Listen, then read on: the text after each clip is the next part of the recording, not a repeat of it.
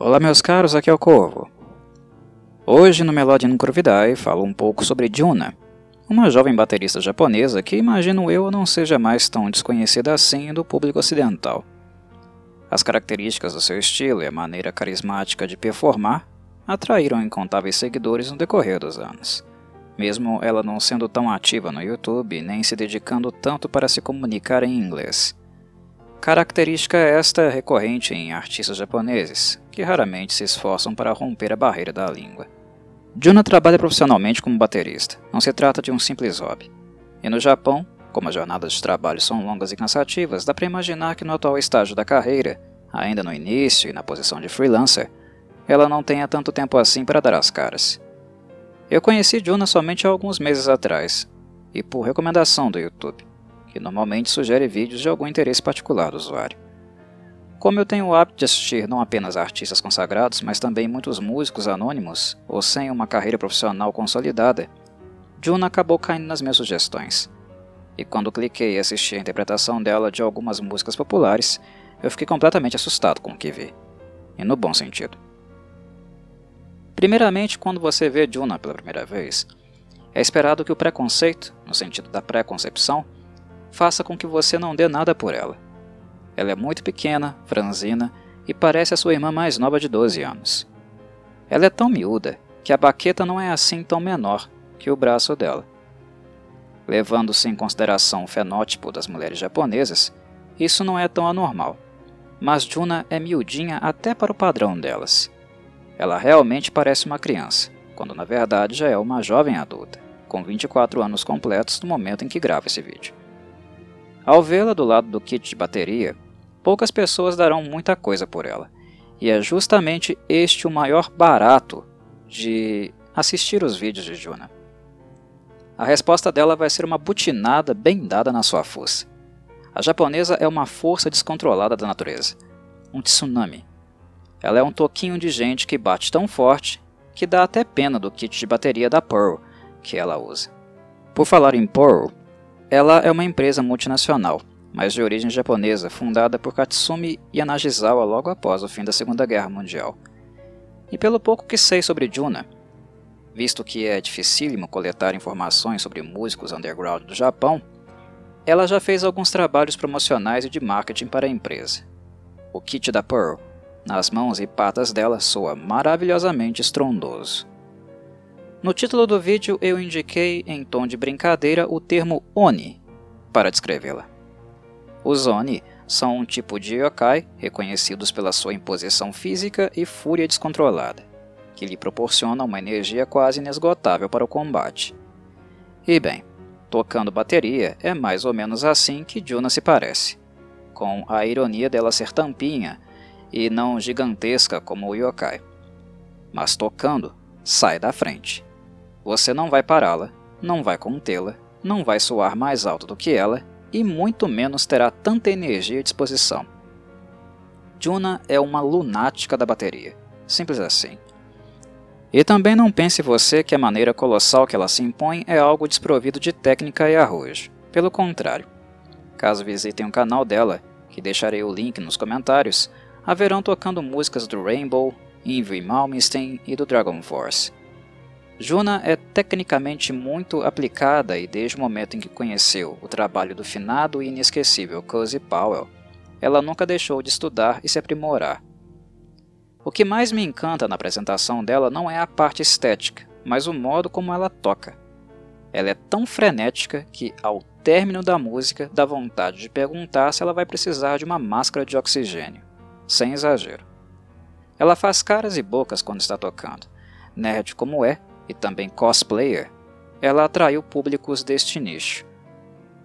Mas o que importa realmente é o controle total que ela tem atrás do kit, a precisão com os pedais e o modo natural que ela explora todo o aparato à disposição. Juna, além do já mencionado Cozy Powell, sua maior inspiração, e uma excelente por sinal, me lembra muito também o Keith Moon, finado baterista do The Who. E digo isso tanto pela técnica quanto pela energia que ela coloca na sua interpretação. Ela aparenta estar tendo um momento da sua vida quando está tocando. Tamanho prazer e diversão enquanto executa as músicas arrojadas e tecnicamente desafiadoras de sua preferência. Algo razoável de cogitar é que ela gaste toda a energia que tem apenas no vídeo que ela está gravando, postando em suas redes sociais. Mas pesquisando um pouco mais fundo, os vídeos de Juna espalhados pelo YouTube, eu percebo que este não é o caso. Ela fazia parte de uma banda chamada Girls Rock Band Kakumei, que mais recentemente mudou o seu nome para Trident. Em termos de gênero musical, é um trio mais voltado para o J-pop e não tanto para o heavy rock ou metal, gêneros onde Juna fica mais à vontade. Consultando vídeos amadores antigos, dá para perceber que ela é acesa, realmente, o tempo todo, o que a faz ser também o centro das atenções durante os shows. Algo que é bem comum para bateristas, que preferem se esconder atrás do kit ao participar mais efetivamente do entretenimento. Juna sempre se impõe, ela atrai toda a atenção tanto tecnicamente, sonoramente, quanto visualmente.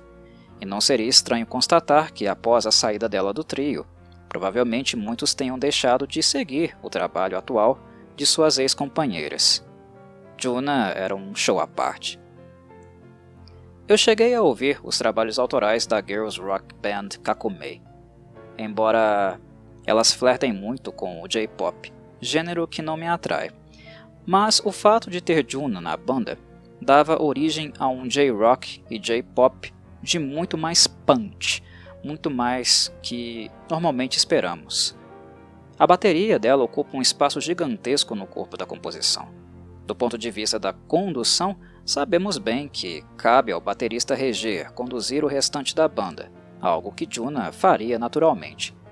Porém, a energia, força e expressividade absurdas fizeram de suas partes mais altas, inclusive na mixagem final das músicas quando gravadas no estúdio. Alguns detratores associam o carisma e linguagem corporal de Juna com exibicionismo barato. Eu não interpreto dessa forma, pois isso seria verdade apenas se ela não estivesse tocando do jeito que está, com tamanha qualidade, energia, precisão e inventividade. Juna não é apenas alguém que executa impecavelmente uma música. Ela realmente é uma intérprete.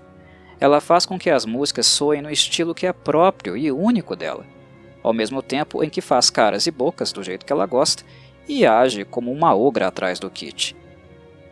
Para se conseguir isso, um baterista deve ser muito mais que um mero exibicionista. Ele deve ser alguém que pratica com frequência e tem disciplina, que conheça com clareza os fundamentos da percussão. E ela conhece, algo evidente até para leigos. Tudo o que ela faz salta aos olhos, até mesmo o modo como ela segura as baquetas ou como movimenta os pés nos pedais, horizontalmente e verticalmente. Quando assisto alguém com o entusiasmo de Juna, reacende em mim o gosto e esperança por música. É sempre ímpar ver um musicista tocando com tanto prazer, paixão e se divertindo com seu instrumento de escolha. Mas aquilo que Juna deixa de lição e que acredito que possa inspirar muitos é o fato de nunca ser tarde para estudar, independente da idade que se tenha. Há sempre quem diga que para chegar no nível dela a pessoa tem que se dedicar a estudar desde criança, o que não é necessariamente verdade. Juna conta que começou a estudar bateria já mais velha, com 15 anos. Ou seja, para estar tocando assim, ela tem aí uns 9 anos de bagagem, de empenho e dedicação. Dirão que com 15 anos a mente ainda funciona de maneira mais limpa e ativa, coisa que na casa dos 30 e 40 não será o mesmo em termos de assimilação e criatividade. E novamente, isso é pura balela.